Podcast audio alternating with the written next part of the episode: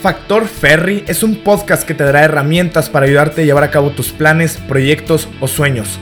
Y como meta final, que vivas realmente apasionado, sepas establecer objetivos y aprendas a amar lo que haces. Entender que tu propósito no se encuentra en una realización plena como nos hacen creer, sino que es algo que se construye.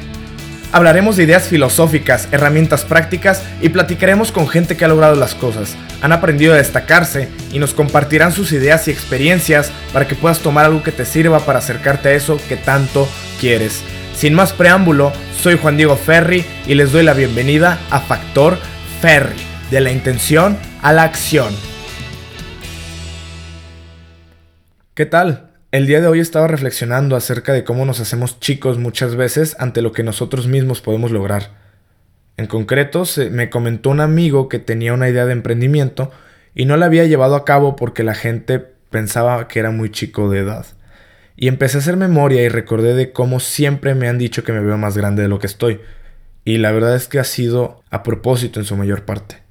Recuerdo cuando salí de EXA, estación de radio, empecé a trabajar como reportero independiente. El problema era conseguir una acreditación a mi corta edad. Yo tenía 16 años en aquel entonces. Ya tenía en medio, ya tenía todo lo que necesitaba para poder obtener una acreditación, pero la gente me tachaba solo por la edad. Y me chocaba porque conocía muchísimas personas ya egresadas de la carrera que no sabían hacer la mitad de lo que yo dominaba en mi área, ¿no? Tenía 16 años y yo entiendo el por qué eso daba incertidumbre, pero también estoy convencido de que no es un factor determinante, pues la edad no es lo mismo que la experiencia. También conozco gente que lleva años trabajando en una empresa, pero su experiencia laboral no es esa misma cantidad de años, pues quizás sea la misma experiencia de los primeros seis meses repetida una y otra vez. Recuerdo que mientras yo intentaba brincar esas barreras decía que era empleado de mi propia marca y eso me ayudó muchísimo a tener mucha más credibilidad. Y al menos me daba la oportunidad suficiente para poder demostrar que sabía hacer las cosas bien. Te comparto esto con la intención de que reflexiones qué de esto se asimila a ti. ¿Estás en una situación donde los prejuicios te evitan que logres lo que quieres? ¿Cómo logras sobrepasarlo?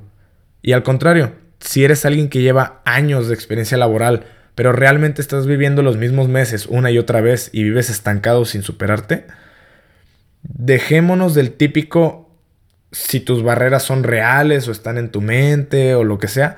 Y no, dime, dime de neta, de las barreras reales, ¿cuántas tienen solución y por qué no las estás solucionando ahora? El día de hoy solamente te dejo con esta breve pregunta y reflexión y te invito a compartirme lo que piensas a través de redes. Estoy como Juan Diego Ferri. Muchas gracias por estar aquí y hasta la próxima.